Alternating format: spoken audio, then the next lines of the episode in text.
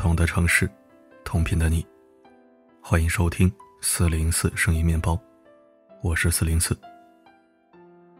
昨天我和大家说，今天会分享一篇如何弱化非议、反客为主，如何屏蔽恶意、修复心态的深度好文，希望能为每一个纯良质朴却困于不驯的人找到心灵出口和自处之道。现在这篇文章来了。相信读过、听过之后，你会更加明确自己什么时候该争，什么时候该放。好，一起来收听。最近微信悄悄更新了一项新功能，朋友圈里可以删除好友评论了。操作非常简单，只要在发布的朋友圈里长按某一条留言，就可以选择删掉这条内容。这项新功能一上线，那些曾因为某条评论不爽而删掉整条朋友圈的人纷纷叫好，认为可以自己的朋友圈自己做主了。这也引起了我的另一层思考：面对朋友圈这一小小社交圈中他人所发出的不同声音，认为不合自己心意就痛快删掉，这就代表我们可以坦然自处了吗？其实不尽然，我认为可能恰恰相反。虚拟平台上，我们可以想删就删，但是在真实的世界里，我们该怎么删呢？一个成熟而率性生活的人，面对各种声音，不应该给予或是只用删除的功能，而应该学会正视人生当中处处存在的不同声音，实现自洽。比起删除功能，我们更需要自我屏蔽能力。得知朋友圈删好友评论新功能的上线。同事新子说：“之前没少因为不喜欢的评论删掉自己精心编辑的朋友圈，但现在不会这样做了。”新子的转变源自一次发朋友圈后的反省。他有一次入手了一条自己超级喜欢的裙子，便拍照发了朋友圈，分享自己的好心情。这条朋友圈发出不久，点赞和评论数就蹭蹭上涨。新子正美滋滋回复留言。却划到一条自以为很幽默的评论：“十级滤镜啊，不要忘记自己是见光死啊！”心子顿时心塞，好心情荡然无存，越想越气，就把整个朋友圈都删掉了。后来还有朋友问他发生了什么事情，但后来心子渐渐明白了，他说：“不管任何时候，我们都不能只收到好评，他们说什么并不重要。”如果因此影响自己的心情，那就太不值得了。所以，即使后来再有这样的情况时，他情绪也不再那么激动，学会了淡然处置。工作生活中，我们总能听见一些不和谐的声音，他们多多少少会影响我们的情绪，甚至左右我们的生活。今天我们是可以通过轻松的操作删掉各式评论，那明天、后天呢？只要我们一直把自己置于其中，就永远无法脱离这样的情形。将这些嘈杂的声音屏蔽，不过分在乎他人的评价，才是一个人聪明的选择。之前看过一个有趣的小故事，也是印证了这个道理。一个画家想画出一幅人人都喜欢的画，然后就带着新画的佳作去市场上展出，并在画旁放了一支笔，附上说明。每一位观赏者，如果觉得此画还有需要修改的地方，就请在相应之处做上记号。结果整张画都被涂满了记号，没有一笔一画不被斥责。画家很是不解也难受，并开始怀疑自己的能力。在冥思苦想之后，他决定尝试另一种方法。这一次，他画了一张同样的画放到市场上展出，但他要每位观赏者。指出自认为精彩的地方，并做上记号。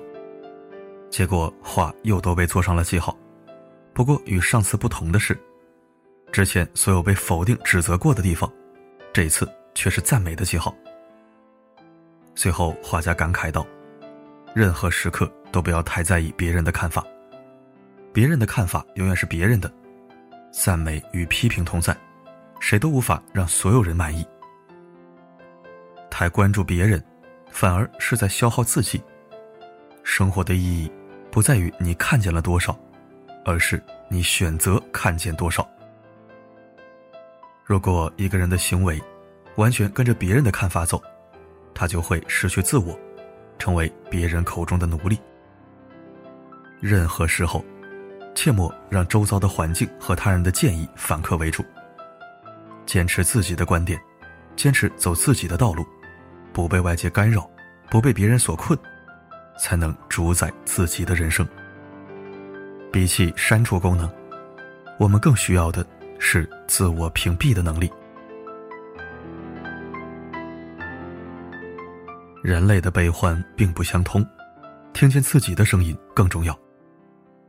说从前有一群小青蛙组织了一场攀爬比赛，终点是一个非常高的铁塔塔顶。一大群青蛙聚集铁塔前看比赛，他们都不相信这些小小的青蛙会到达塔顶，他们不停的在小青蛙前进的过程中议论着：“这也太难了，他们肯定到不了塔顶，他们绝对不可能成功的，塔太高了。”听到这些话。除了情绪高涨的那几只还在继续往上爬，很多青蛙都泄气退出了比赛。下面观赛的那群蛙继续喊着：“这太难了，没有谁能够爬到塔顶的。”随后，越来越多的青蛙累得退出了比赛，只有一只小青蛙还在不停的往上爬，一点没有放弃的意思。最后，除了这一只青蛙，其他所有的青蛙都退出了比赛，它成为了唯一一只。到达塔顶的胜利者。当其他青蛙跑过去问他是怎么成功的时候，才发现这只青蛙原来是个聋子。他因为听不到老青蛙们的呼喊，一直坚持到了最后，取得了成功。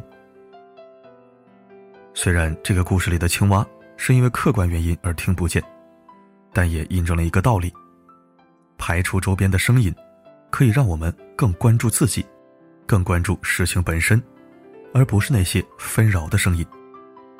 鲁迅先生曾说：“人类的悲欢并不相通。”其实也可以理解为，每个人都会因为各自的生活环境、认知水平等等原因，构成他现有的处事方式、判断标准。所以，同一件事情摆在眼前，不同的人对其的感知和认知都是不同的。换言之，他人的声音未必对你有益。在生活中。我们应该学会跳出声音怪圈，多关注自我内心，学做一个噪音的聋者，也是一种智慧。我有一个朋友，工作几年后，为了提升学历和专业能力，下定决心要考研。结果周围人得知后，都发出了一致的声音：“考研没用的，你都毕业好几年了，能考上吗？”起初这些话听多了，他自己内心也产生了质疑。觉得自己确实不如学生时代那么有时间和精力了，会不会努力了一番，结果却不尽人意呢？那个时候，他不断的向我们这些朋友问同一个问题：我能考上吗？考不上怎么办呀？后来我们被问的多了，就直接反问他：那你当初为什么要考呢？如果你只听别人的话，就能升职加薪吗？朋友想通之后。觉得前段时间的犹豫和迟疑都太不值得了，生活也是自己的，与他人没有任何关系，便坚定目标，不再在乎别人的看法，对那些劝退的声音充耳不闻，早起晚睡，最终成功上岸。正如乔布斯所言：“你的时间有限，所以不要为别人而活，不要被教条所限制，不要活在别人的观念里，不要让别人的意见。”左右自己内心的声音。最重要的是，勇敢的去追随自己的心灵和直觉。只有自己的心灵和直觉，才知道你自己的真实想法，其他一切都是次要。我们永远无法满足所有人。当我们把别人的看法看得比自己内心的声音更重要时，就是将自己生活的主动权交给了他人管理。人生是自己的，如果掺杂了太多他人的声音，也就失去了它的独特性了。保持清醒，保持自我。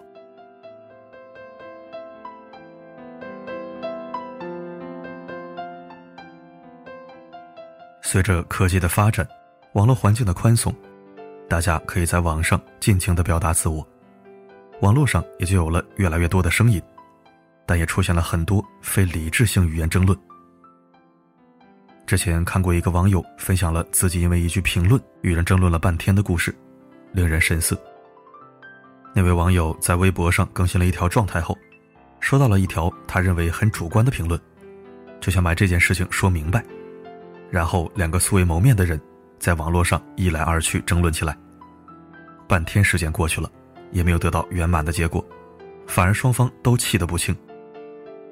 等他一时情绪下去后。突然意识到自己竟然在一件不重要的小事上消耗了这么多时间。他反思了很久，自此以后时刻警示自己，不要轻易因为别人的一句话去浪费自己的时间。没有什么比把自己的时间交给他人的嘴更愚蠢的事情了。这位网友的故事，让我想到了自己之前在街头看到的一幕：一中年女人和一外卖小哥。因为过马路产生了小摩擦，中年女性站在路边不依不饶，一手叉腰，一手扯着外卖小哥要理论理论。走近后才听到路人说是中年女人自己横穿马路，幸亏外卖小哥反应快，及时刹车。而小哥情绪很稳定，态度也很好，一个劲儿道歉：“对不起，阿姨，我这也着急，没注意您突然出现，特不好意思。”路人见状都说。自己不遵守规则，还怪别人。那阿姨看小哥这态度和议论纷纷的路人，便推着购物车连忙走了。小哥看着不解的大家，说了这样一句话：“何必呢？就一句话的事儿，扯明白谁的责任又有什么用呢？我要是和他较上劲，得不到什么益处，还因此会耽误自己的事情。”大家听后都连连点头。无论别人出于什么目的咬你一口。不要与之计较是最好的选择。正所谓尼采所说：“与恶龙缠斗过久，自身已成为恶龙。凝视深渊过久，深渊将会以凝视。”这很像山谷回音。当你向山谷喊出声音，没多久就会听到它回同样的声音。要是你不断向山的对面喊出声音，那就一直会有声音围绕着我们。很多烦恼，都是因为过度在意别人的声音而产生的。不要让自己的人生毁在别人的嘴里。作家林语堂曾说：“人生不过如此，且行且珍惜，自己永远是自己的主角，不要总在别人的戏剧里充当着配角。人生匆匆，不论是生活还是工作。”都没有重新来过的机会。如果我们把时间交给了别人，怎么想都是亏本的。拿好自己的剧本，不因他人随意更改剧目。每个人丈量生活的尺度都不一样，莫让他人左右了自己的标准。嘴巴是别人的，人生是自己的。一个人。生活中最重要的能力，就是不要活在别人的嘴里。愿你此后从容于心，淡定于心。共勉。我一直以为不会在乎他们谈论，就算是身边已经充满各种耳语。但我却看到你那美丽的脸。感谢收听。原则和底线上的东西，比如涉及名声、权益，我们必须全力为自己辩白证明，不然就会坐实了污蔑和诋毁，让恶人得逞。但如果是原则之外的恶评或者非议，有些时候真的不必活在他人的嘴巴里。越尖酸刻薄的人越卑劣可怜。别说你搭理他，你就是多看他一眼，都是他祖上积德。时间和精力都放在他们身上，真的是得不偿失，百害无利。燕雀安知鸿鹄之志乎？所以该争则争，该放则放。有时候，放过的并不是那个嘴臭的人，而是我们自己，宝贵的，只此一份的，无可替代的自己请相信我的青春。好了，今天的分享就到这里。我是四零四，不管发生什么，我一直都在。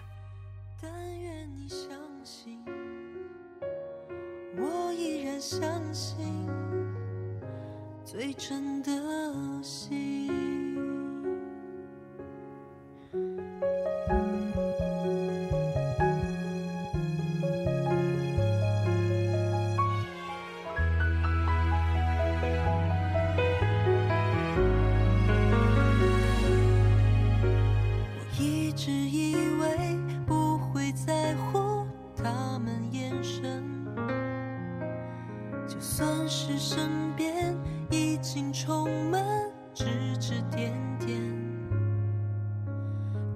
却看到你那灿烂的笑颜，在纷纷扰扰话题中渐渐沉默，渐渐改变。流言传来传去，说不停，不知道何时能平息。青春